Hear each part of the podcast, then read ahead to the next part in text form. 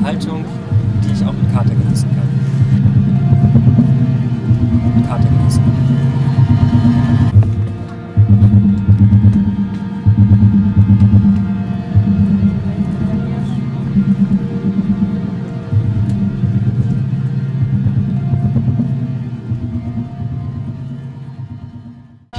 Weißt du, wird? Also gar kein expliziter Autor, von dem du weißt, auf den freue ich mich jetzt besonders? Nein, ich dachte einfach, ich guck mal, was passiert. Okay. Ähm, wieso bist du hier? Ich dachte, ich hatte nichts Besseres vor. Ich wusste nicht, was ich sonst machen soll heute. Es ist 14.25 Uhr, wir stehen auf dem Aldi-Parkplatz. Hinter uns steht eine riesige Menge von Leuten, die unbedingt auf die Insellesung möchte. Philipp, was siehst du auf dem Parkplatz? Es fällt natürlich erstmal dieses Sitzarrangement auf. Man sieht hier 1, 2, 3, 4, 5, 6 Lesesessel, um die so kindergartenmäßig kleine Ho- Hocker arrangiert sind. Das sieht auf jeden Fall aus, als wäre Helene, der Coach, der gerade ihre, ihr AutorInnen-Team auf ein, auf ein großes Spiel einschwört. Nach dem Motto, hey, die Texte sind da, die Texte sind gut, jetzt müsst ihr delivern und ihr könnt das. Ich glaube an euch. Ähm, ich frage mich nur, wie, was, wo man es jetzt hin. Was, warum? ähm, ich frage mich nur, wie, was, wo man es. Ähm, ähm, Okay, dann fange ich mal an. Herzlich willkommen zur ersten Insellesung auf diesem Prosanova Festival. Die Insellesung hat äh, große Tradition auf dem Prosanova Festival. Gab, glaube ich, jedes Jahr, also nicht jedes Jahr eine, aber jedes Mal eine äh, an verschiedenen Orten. Einmal zum Beispiel in Schrebergärten, einmal auf einer Wiese vor der Kaserne. Das letzte Mal auf dem Innenhof im, in der Schule. Und heute machen wir das mal auf dem Aldi-Parkplatz. Ich freue mich, dass so viele heute hier sind. Wir haben im Vorfeld von Prosanova sehr, sehr, sehr viele Bücher gelesen. Ähm, ich glaube, so jeder von uns so 100, 120 Stück. Und äh, dann haben wir ein paar davon, fanden wir sehr, sehr toll. Und sechs von diesen AutorInnen sind heute auch hier auf der Insellesung und werden aus Büchern lesen. Diesen Büchern lesen. Ich erkläre ganz kurz das Prinzip. Diese sechs AutorInnen, die neben mir stehen, werden sich auf die sechs Sessel, die hier stehen, verteilen. Und ihr könnt euch auf die weißen Papphocker setzen. Ich weiß jetzt nicht, ob es genug Papphocker gibt. Wenn nicht, äh, es tut auch der Boden. Ähm, die Sache ist, die Lesungen werden nicht verstärkt sein. Also ihr müsst ja ein bisschen ranrücken und aufmerksam zuhören und am besten auch nicht die ganze Zeit die Plätze wechseln, sondern wenn ihr sitzt, dann sitzt ihr. Äh, da gibt es am Anfang einen Gong, dann geht es los, dann geht die erste Runde los. Dann wird 20 Minuten gelesen. Und dann gibt es eine Pause von 20, 10 bis 15 Minuten, wo ihr die Plätze wechseln könnt. Also ihr geht weiter zur nächsten Insel. Und äh, die AutorInnen werden auch immer dasselbe lesen. Also es ist nicht so, dass ihr bei einer Person sitzen bleiben könnt, sonst hört ihr halt immer das Gleiche. Also genau. Es wäre schön, wenn ihr ein bisschen durchwechselt. Ähm, so viel zum Prinzip. Äh, der Gong gibt halt immer das Signal. Und äh, ich würde jetzt nochmal kurz die Bücher, die wir hier versammelt haben, ein bisschen vorstellen. Nicht die Autorinnen, die Bücher. Ich, ja, genau. Äh, vielleicht fange ich mit Margarete Stokowski an, die hier gleich links neben mir steht. Sie hat das äh, tolle Buch, Sachbuch, äh, untenrum frei geschrieben. Ähm, die Ankündigung ist ein bisschen sind persönlichere Ankündigungen. Ich äh, erzähle etwas von meinen Leseeindrücken. Äh, ich habe dieses Buch sehr, sehr, sehr gerne gelesen. Ich habe es auch sofort an meine Schwestern verschenkt. Ich finde, es ist ein Buch, das man allen Leuten schenken sollte, weil äh, sehr gute Sachen da drin stehen, sehr wichtige Sachen, Leute, Sachen, die sich alle Leute hinter die Ohren schreiben sollten, zum Feminismus, zum Frausein, zum generell politischen Dingen, die uns alle etwas angehen. Ähm, jo, geht los, ne? Also, ich lese aus meinem zweiten Kapitel, ähm, weil das Buch so anfängt, dass ich am Anfang klein und am Ende, also klein auch, aber erwachsen, äh, bin ich da gerade so ähm, in der Pubertät. Das Kapitel heißt Wachsen und Wachsen. Wenn jemand mich nicht hört, dann sagt was. Als Helmut Kohl aufhört, Kanzler zu sein, höre ich auf, ein Kind zu sein. Zack, Ära zu Ende. Ich bin zwölf und meine Hobbys sind Lesen, Malen und mich im Badezimmer schminken und alles wieder abwaschen, bevor ich rauskomme. Der Kinderpreis im Kino gilt nicht mehr, aber erwachsen bin ich noch lange nicht. Ich habe auberginefarbene Strähnchen im Haar und trage gefälschte weiße Buffalo-Plateauschuhe von Deichmann. Wenn ich mich hübsch machen will, benutze ich blauen Mascara und weißen Lidschatten und zwar komplett unironisch. Eines Tages stehe ich unter der Dusche und habe plötzlich Angst. Ich stelle mir vor, wie diese zwei Mini-Hügel, die gerade am Entstehen sind, in ein paar Jahren groß sein werden. Brüste. Erstmal kein Ding, aber ich stelle mir auch vor, dass es unter meinen dann fertiggestellten Brüsten eine Ritze geben wird, wo die Brust drüber hängt und in der sich Dreck sammelt. Man kann sich selbst ja schlecht unter die Brüste gucken, also weiß man gar nicht, wie schmutzig es dort ist. Man vergisst das bestimmt als Frau, weil man beschäftigt ist mit Kinderkriegen, Mann haben, arbeiten. Und dann sammelt sich da jahrelang, ja Jahrzehnte dieser Dreck und geht höchstens weg, wenn man mal schwimmen geht. Dann wird das weggeklort. Aber ansonsten sammelt es sich und gammelt. Bah. Ich habe das Gefühl, eine sehr wichtige Entdeckung gemacht zu haben, aus dem Stand heraus beim Duschen. Ich nehme also die Bürste, mit der ich mir sonst die Fingernägel schrubbe, und einen sehr großen Klecks Duschgel und wasche sehr gründlich die Stelle unter meinen eigentlich noch gar nicht vorhandenen Brüsten. Ich schrubbe und rubbele, denn die Sauberkeit muss mindestens 50 Jahre halten. Ich finde mich außerordentlich genial. Am Abend habe ich Ausschlag. Damit ist das Thema Arbeit am Körper aber längst nicht erledigt. Nein, es geht gerade erst richtig los. Wenn meine Mutter vor dem Spiegel steht und sich die Augenbrauen nachzeichnet, sagt sie zu mir, du brauchst das nicht, du hast so schöne Augenbrauen, habe ich schon bei deiner Geburt gesehen. Und ich denke einerseits, yes, gute Augenbrauen. Andererseits lerne ich, man hat eben Aufgaben als Frau, die sich aus dem Körper ergeben. So wie man Zähne putzen muss, weil man ein Mensch ist und Zähne hat, muss man als Frau die Augenbrauen ausgefallen machen, bevor man das Haus verlässt. Dabei schminkt meine Mutter sich überhaupt nicht viel. Sie ist in drei Minuten fertig mit allem. Aber vielleicht fällt es mir gerade deswegen auf. Selbst sie, die fast nichts macht, weiß, dass es ganz ohne auch nicht geht. Für mich beginnt damit die Phase Experimente mit Drogeriebedarf. Eines Tages geht die Sache mit den Haaren los. Ich teste sämtliche Enthaarungscremes, Rasierermarken und Kaltwachsstreifen und blockiere stundenlang das Badezimmer, weil mir ein Achselhaar wächst. Ich betone eins unter der rechten Achsel. Irgendwann drei, dann fünf insgesamt unter beiden Armen. Aber während den Anfängen, das muss alles weg. Seit meinem ersten Achselhaar rasiere ich mich alle paar Tage. Wer weiß, was da sonst noch alles kommt. Dasselbe gilt für die Schamhaare und wo man gerade dabei ist, kann man die Beine ja auch gleich noch machen. Irgendwann kommen noch die Arme dazu, weil mein Vater mir eines Tages über den Arm streicht und sagt, mein kleines Mammutchen. Okay, dann mache ich halt auch die Arme. Allerdings nur so lange, bis eine Freundin in der Schule mir sagt, dass das total komisch aussieht, so nackte Arme, und ich sehe es ein. Spätestens bei der Enthaarungsfrage beginnt das gelegentliche Hübschmachen, das in der Kindheit noch spielerisch war, zu Arbeit zu werden. Mein Körper wird zu einer wandelnden To-Do-Liste. Natürlich ist der faktische Aufwand nicht besonders groß, nachdem ich mich irgendwann für eine Methode entschieden habe. Dann dauert es kürzer als Zähneputzen. Aber es ist eben auch kein Rumprobieren und kein als ob mehr, sondern alltägliche Notwendigkeit, zumindest empfundene Notwendigkeit. Ich habe das Gefühl, es ist meine heilige Pflicht, dafür zu sorgen, dass niemand meine Körperhaare sehen kann, vor allem die in den Achsen. Ich halte sie für eine Zumutung für die Welt und lasse sie nie länger als ein Millimeter werden, nicht mal beim Zelten oder im tiefsten Winter. Es ist ein merkwürdiger Widerspruch.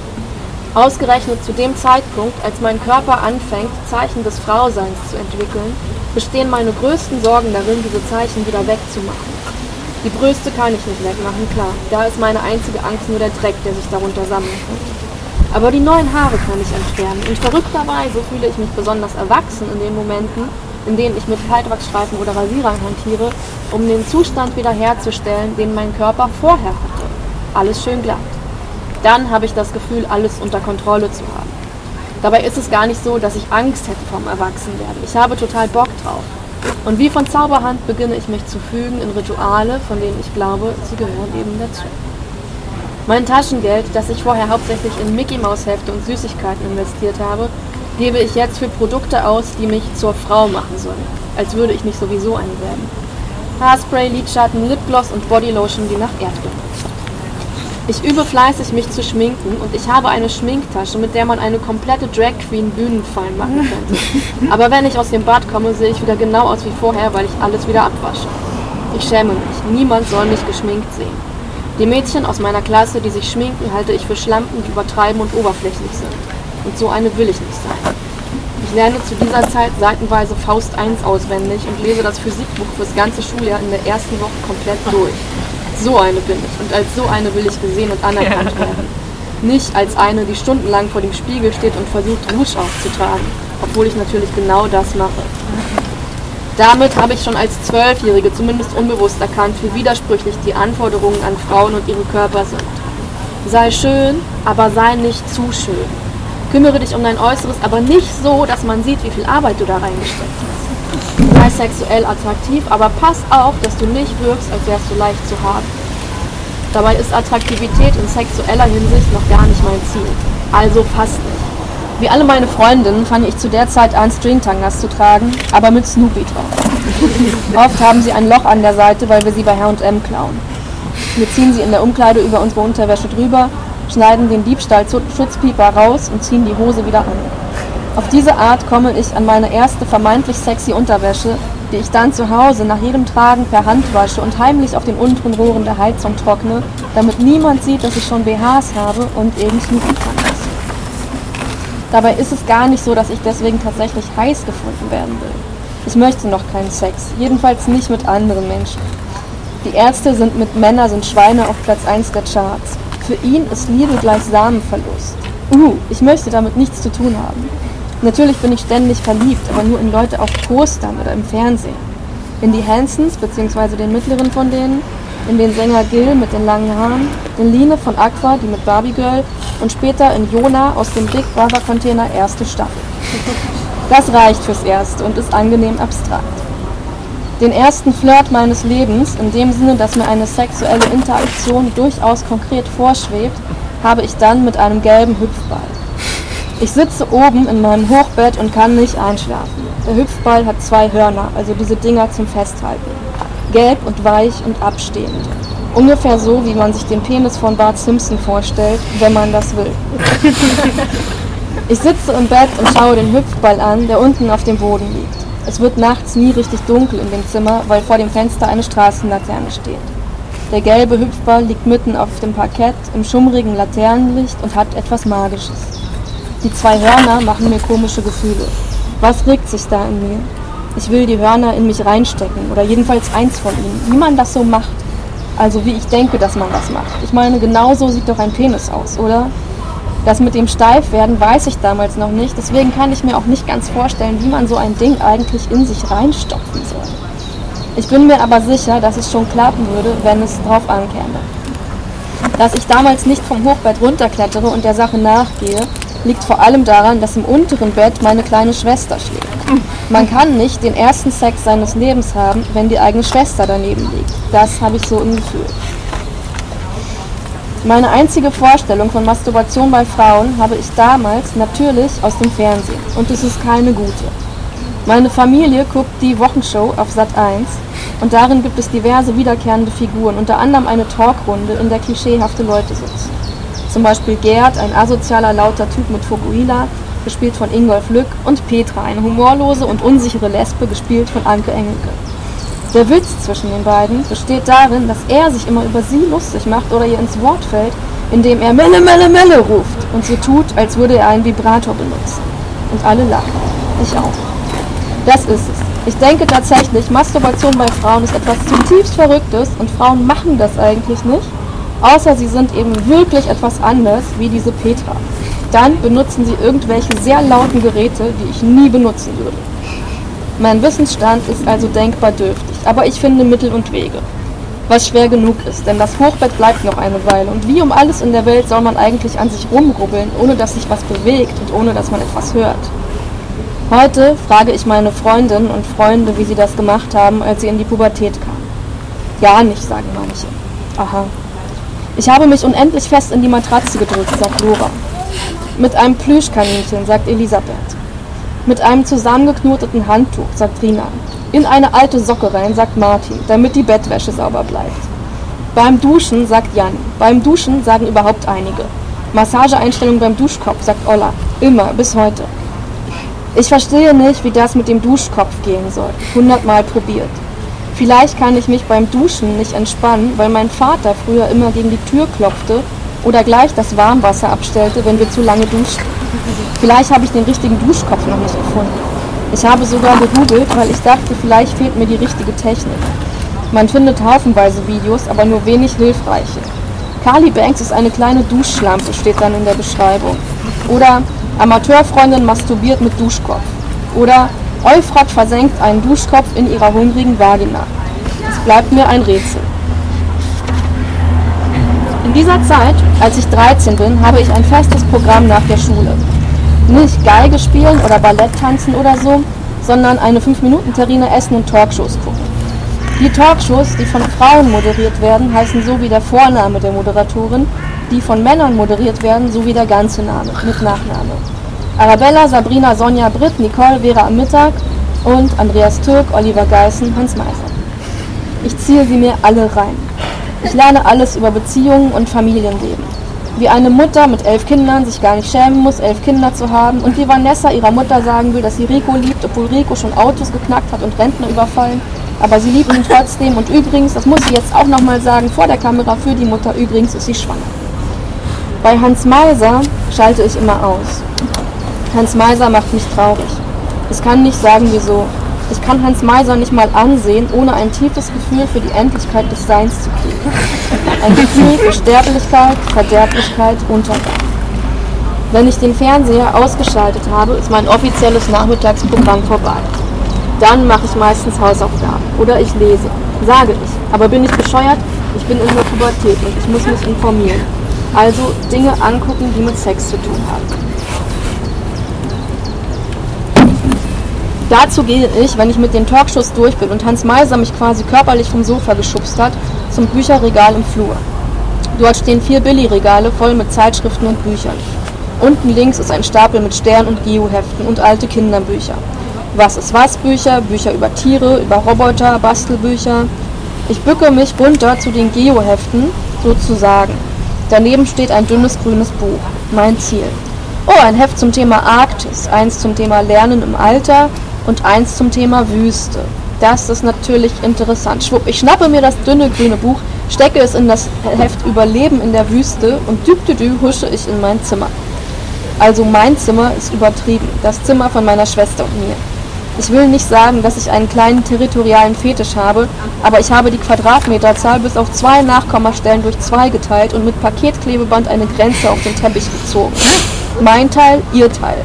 8,17 Quadratmeter für jede. Inzwischen haben wir, kein, haben wir Einzelbetten und kein Hochbett mehr. Ich verkrieche mich also mit dem dünnen grünen Buch, das in einem Geoheft versteckt ist, und fange an zu lesen. Oder eher zu gucken. Das Buch ist mein einziger Zugang zu sexuellen Inhalten. Außer ich will mir den Querschnitt eines Penis im 17-bändigen Brockhaus ansehen. Mache ich auch manchmal. Aber das dünne grüne Buch ist besser. Es handelt sich um Mutter sagt, wer macht die Kinder von Janosch. Es ist das Buch, mit dem ich aufgeklärt wurde, von meiner Mutter. Wann genau das war, kann ich nicht sagen. Ich muss das ganz außerordentlich gut verdrängt haben. Das Buch jedenfalls hat meine Mutter aufgehoben, Gott sei Dank. Es ist mein erster Porno. Mutter sagt, wer macht die Kinder, handelt von einer Mäusefamilie. Muttermaus und Vatermaus und die Kinder Werner, Emilchen, Tütü und Piller. Die Kinder waren eigentlich mal mehr, aber zwei hat der Kater Mikesh gefressen, eins ist in die Grube gefallen und zwei haben sich verlaufen. Tütü will von der Mäusemutter wissen, wie die Mäusekinder gemacht werden. Die Mutter hat keinen Bock, es zu erklären, denn sie ist mit Kochen beschäftigt und der Vater ist nicht da, er muss hart arbeiten auf dem Feld. Tütü lernt es dann in der Schule. Erst anhand von Kirschblüten, die von einer Biene bestäubt werden, dann anhand von einem Hahn, der ein Huhn befruchtet, das dann ein Ei legt, und schließlich anhand von Menschen, weil Menschen das so ähnlich machen wie Mäuse, nur Zitat, der Mensch hat hinten keinen Schwanz. Ich gucke mir als Vorspiel die Mäusebilder an, dann die Menschenbilder. Ein bisschen lese ich auch den Text dazu. Da steht, Zitat, wenn der Mensch erwachsen ist, kann er mit dem Penis bei der Frau Kinder machen. Er wird dann der Vater und sie die Mutter. Das machen sie so. Wenn die Frau Lust bekommt, sagt sie zu ihrem Mann, Ach Walter, ich liebe dich, küss mich doch mal, hast du Lust dazu? Dann küsst der Mann die Frau, denn dazu hat er fast immer Lust. Manchmal legt sich der Vater oben auf die Mutter und manchmal die Mutter oben auf den Vater. Dann steckt der Vater seinen Piller in Mutters Puschel und spritzt seinen Samen in die Mutter. Zitat Ende. Es ist sehr aufregend für mich. Wenn man heute bei Amazon guckt, wie das Buch so bewertet wird, kann man sagen, tendenziell scheiße. Das geht schon bei den biologischen Details los. Jemand, der nur einen Stern vergibt, sagt, Janosch hat sich anscheinend unzureichend über die Biologie der Tiere informiert, denn er schreibt, wenn der Hahn das Huhn erwischt hat, springt er auf seinen Rücken und spritzt mit seinem kleinen Piller seinen Samen in das Huhn. Allerdings haben Hähne keine Piller. Das scheint vielleicht ein unwesentliches Detail zu sein, aber in einem Sachbuch sollten meiner Meinung nach die Fakten stimmen. Andere schreiben, sie halten das Buch für sehr bedenklich, absolut weltfremd oder hervorragend, wenn man selbst sehr gehemmt ist. Und wieder jemand erklärt, die Bilder finde ich absolut daneben. Man muss die Geschlechtsteile nicht während dem Akt in der Hündchenstellung sehen. Ja, doch, bitte. Deswegen gucke ich mir das an, Emil Arsch, Fick und Zwirn. Deswegen mache ich das ganze Tamtam mit dem Geoheft und allem. Ich will das sehen. Es ist ein bisschen ein Kraftakt, aber es geht schon. Kraftakt, weil ich den Schnauzer des Typen ausblenden muss und die Brustwarzen von der Frau, die abstehen wie Antennen. Und wie die gucken. Beide scheiße gucken sie. Zusätzlich muss ich mir vorstellen, dass der Mann auf dem einen Bild gar nicht an der Frau vorbeispritzt, so wie in der halb anatomisch gemeinten Zeichnung, sondern in sie rein boah, wie soll der auch an ihr vorbeispritzen? Dann würde sie den ganzen Schmodder ja sehen können. Und wenn ich mir das so vorstelle, in meinem 13-jährigen Hirn muss ich fast ein bisschen spucken. Ich muss also abstrahieren. Aber dann geht's. Und dann ist es geil. Wenn ich mir heute dieses Buch angucke, fallen mir die Augen aus dem Kopf. Aber was sollte ich tun damals? Es ist 1999 und wir haben nichts anderes. Kein YouTube, kein YouPorn, kein Snapchat und kein Tinder. Das Einzige, was wir noch haben, ist der Otto-Katalog mit den Unterwäscheseiten darin, aber darin wird nicht gevögelt, nicht mal ansatzweise. Dankeschön.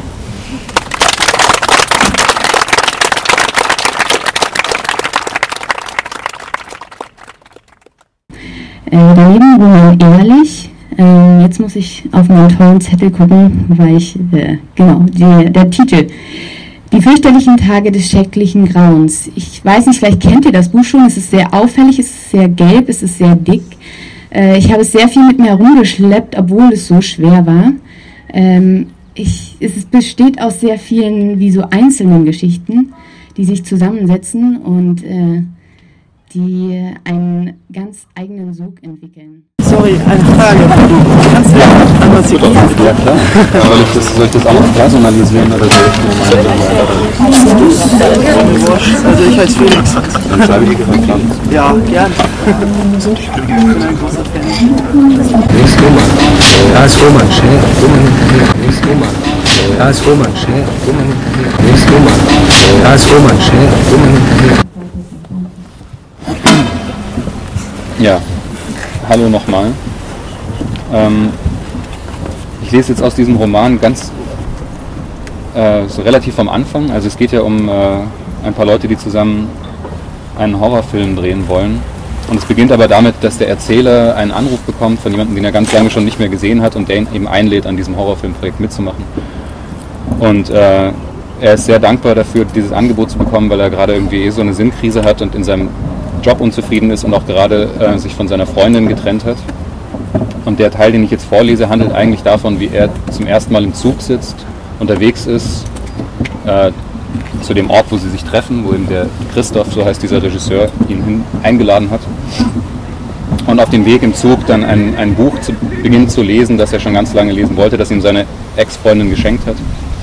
Und es geht eben jetzt um diese Fahrt, um das Buch und ein bisschen auch um die, ähm, die Arbeit dieser Ex-Freundin.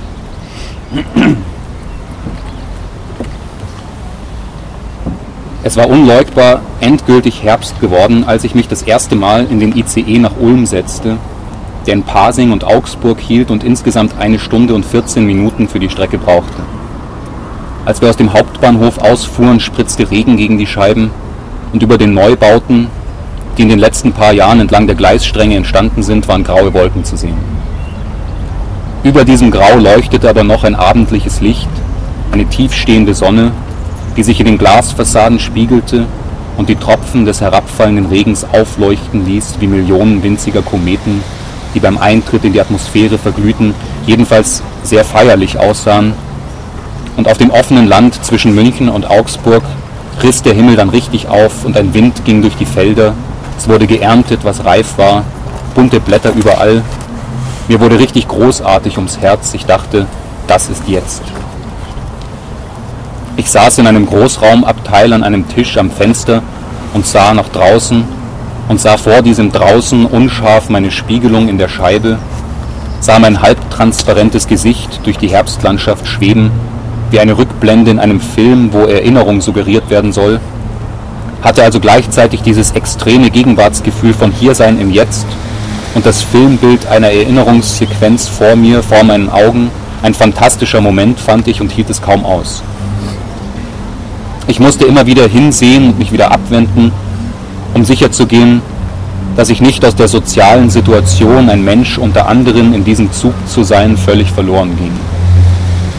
Das Bedürfnis kam auf, etwas Reisemäßiges zu tun, einer der Fahrgäste zu sein und nicht völlig in meiner Fensterwelt zu versinken. Wann ist der Punkt, an dem wir. Ich glaube Vielleicht jetzt? Es hat begonnen zu regnen, wir gehen jetzt rein. Sie schaut von einem Aussichtspunkt über die Sandsäcke und Panzersperren hinweg auf den Horizont und sieht, wie ein Jeep in weiter Entfernung durch das Bild fährt, das ihr Blickfeld erfasst. Der Jeep zieht eine große Wüstenstaubwolke hinter sich her, die immer weiter aufsteigt und sich in der Luft verteilt, wodurch die Horizontlinie der Übergang zwischen Wüste und Himmel langsam verschwimmt. Es wird nicht deutlich ausgesprochen im Buch, aber ich hatte beim Lesen das Gefühl, dass die Soldatin dort auf dem Aussichtspunkt erkennt, was ihr bevorsteht. Dass genau dieser verschwommene, unscharf umrissene Raum des Ungewissen dort hinten am Horizont der Ort ist, der sie erwartet nach ihrer Zeit im Lager beim Einsatz an der Front. Ich weiß nicht, weshalb Melanie Wager das gemacht hat, dass sie gerade in dem Moment die großen, schönen Bilder zu malen anfängt, in dem es mit dem Krieg erst richtig losgeht. Josi hätte sicherlich eine sehr viel intelligentere Theorie dazu gehabt. Ich dachte mir einfach, dass es wahrscheinlich ihre Absicht war, dass wir Leser uns fragen müssen, wie das sein kann, dass am Ende der Zivilisation ein Regenbogen auftaucht.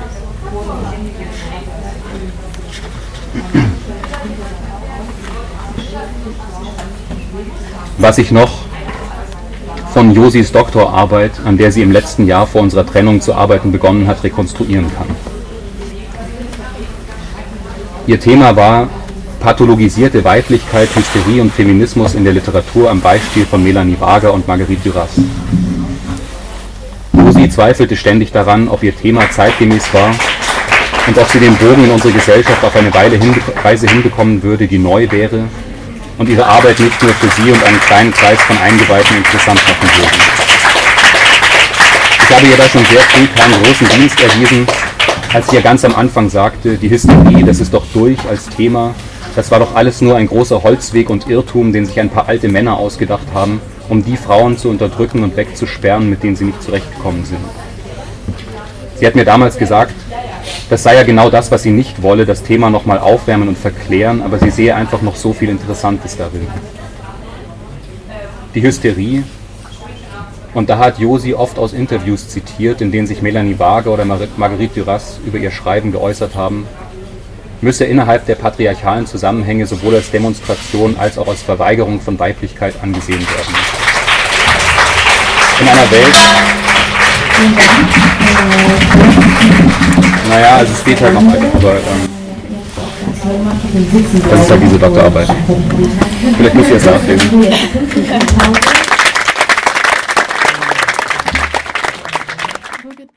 Laura Vogt. Äh, Laura Vogt haben Marina Schwabe und ich im letzten Sommer, glaube ich, in den Solothurner Literaturtagen kennengelernt und dort hat sie aus ihrem Buch So einfach war es also zu gehen gelesen. Äh, auch ein sehr kleines Buch, aber auch äh, ein sehr tolles Buch. Ähm, und in diesem Buch geht es, ich will gar nicht zu viel sagen, worum es geht. Ich will eher so auch darüber sprechen, äh, dass es auch eine sehr bildhafte Sprache hat. Es geht um sehr viel Körperlichkeit, wie ich finde. Und äh, bisher habe ich noch nicht so viele andere gute Bücher gelesen, die das so gut geschafft haben. Auch äh, eine Ich-Erzählerin, äh, ein sehr, ja, ich sage bei jedem Buch, es ist sehr toll, aber es sind auch alles sehr tolle Bücher. genau. Ähm, und sie hat auch noch, sie liest auch noch vielleicht aus ihrem gerade, äh, was sie gerade schreibt, ihrem Manuskript vor. Ähm, in Zwischenräumen, wo wir auch schon eine, einen Textauszug aus der Annabella gedruckt haben. Ähm, auch das hat wieder, ähm, hat auch viel mit Körperlichkeiten, auch mit Weiblichkeit zu tun und ähm, ja, tolles, auch neues Projekt, was sie da angefangen hat. Dann starten wir jetzt in die dritte Runde, nur noch eine kleine Ankündigung, wem es richtig gut gefallen hat. Das Format gibt es Sonntag nochmal mit anderen AutorInnen. Hallo miteinander. Ich habe jetzt einmal aus meinem Roman gelesen, einmal aus dem Manuskript und würde jetzt nochmal aus dem Roman lesen. Ich hoffe, das gefällt. Eine ganz kurze Einführung. Also ich lese zwei kurze Teile aus dem ersten Kapitel. Titel So einfach war es also zu gehen. Eine junge Schweizerin namens Helen ist auf der Suche nach ihrem Platz auf der Welt und auch ein bisschen verstrickt in ihre Erinnerungen an einen Vater, der sie verlassen hat und in eine Sekte untertauchte, als sie noch ein Kind war was natürlich auch so die Beziehung zur Mutter und zur Schwester Naomi erschütterte. In Kapitel 1 ist Helen in Hamburg für einige Tage, lernt dort Khaled kennen, einen Deutsch-Ägypter, der zehn Jahre älter ist ungefähr und ähm, in ihr einiges auslöst und dann kurz darauf auch abreist nach Ägypten. Es ist Frühling 2010. Gierig schlang ich Brötchen um Brötchen in mich. Khaled folgte meinen Bewegungen mit ruhigem Blick. Hinter ihm balancierte eine Kellnerin ein volles Tablett durch das Gartencafé. Mein flaues Magengefühl verflüchtigte sich. Ich richtete mich auf. Bring mir eine Zigarette, forderte ich, schob den Teller auf die Seite. Khaled kannte seinen Tabak aus der Jackentasche. Auch du wegen mir? fragte er. Ich schüttelte den Kopf. Die ganze Welt raucht, mein Vater hat geraucht, ich rauche, antwortete ich, ohne zu überlegen. Ist eine Familiensünde, von der ich nicht wegkomme, obwohl wegen Vaters Sucht sein Haus abgebrannt ist, mein Kindheitshaus. Dass er im Haus war, fügte ich hinzu, wie auch ich, dass wir es gerade noch hinaus schafften, ist lange her. Ich nahm einen Zug von meiner Zigarette, der Rauch kräuselte sich, und ich erzählte weiter von einem Vater, an den ich plötzlich dachte, meinem, der jetzt in einem Schweizer Nationalpark arbeite, Parkwächter sei im Osten der Schweiz. Er sei kein Jäger, sondern führe die Leute durch die Landschaft und erkläre Berge, Blumen, Bäume, Tiere.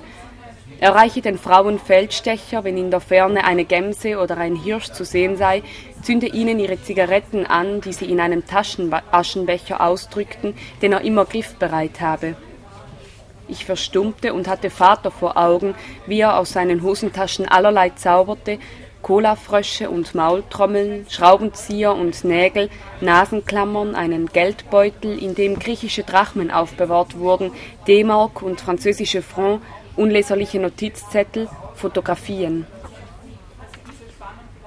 Am Himmel eine tiefliegende Wolke wie aufgeklebte Watte, im Vordergrund rotes Gestrüpp. Man spürt die Kargheit der Landschaft, sie ist sommerlich ausgebrannt. Links und rechts auf dem Bild ziehen sich Fichtenwälder am Fuß der Berge entlang, das Tal neigt sich abwärts, im Vordergrund ist Vater zu sehen, fahl ist seine Gesichtshaut geworden, doch er steht noch genauso aufrecht da, wie ich ihn aus Kindheitstagen kenne, in voller Größe. Er hat den Mund leicht geöffnet und die Zunge an der Oberlippe, sein abwesender Blick gleitet in die Kamera. Neben ihm steht eine Frau mit schwarzem Haar. Die plötzliche Erinnerung machte mich baff. Es war das Bild, das ich vergraben hatte beim Bach neben unserem Kindheitshaus, bei den Meerschweinchenschädeln, Hamsterknochen, Schneckenhäuschen, unter den Schlüsselblümchen gepackt in Abschiedsworte.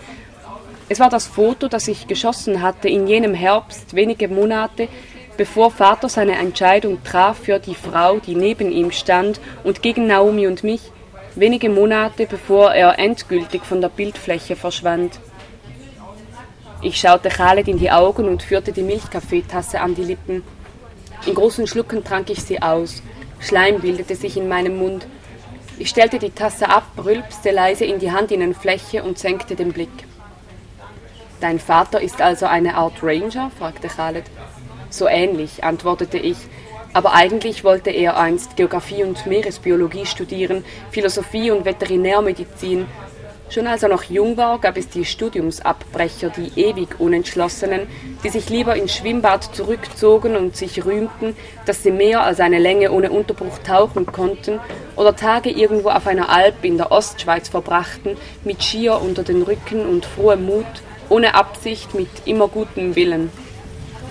Ich verstummte und dachte an die Sachser Lücke, jenen Graben in den Voralpen, wo sich der Ostteil des Gesteins einst gesenkt und um einen Kilometer verschoben hatte, dachte an den Blick von dort oben ins sattgrüne Appenzellerland. Khaled erzählte, dass auch sein Vater begeistert gewesen war von der Bergwelt, dass er einmal einen Ausflug in die Ostschweizer Schweizer Voralpen gemacht habe, kurz nachdem er nach Deutschland ausgewandert war. Er hätte erwartet, dass die Hügel und Berge irgendwo enden würden in einer unbelebten Weite, in einer ägyptenähnlichen Wüstenlandschaft. Dass hinter jedem Hügel ein neuer Hügel kam, ein Berg und ein noch höherer Berg, ein grünes Tal und wieder ein Berg, das hätte sein Vater nicht fassen können, erzählte Khaled.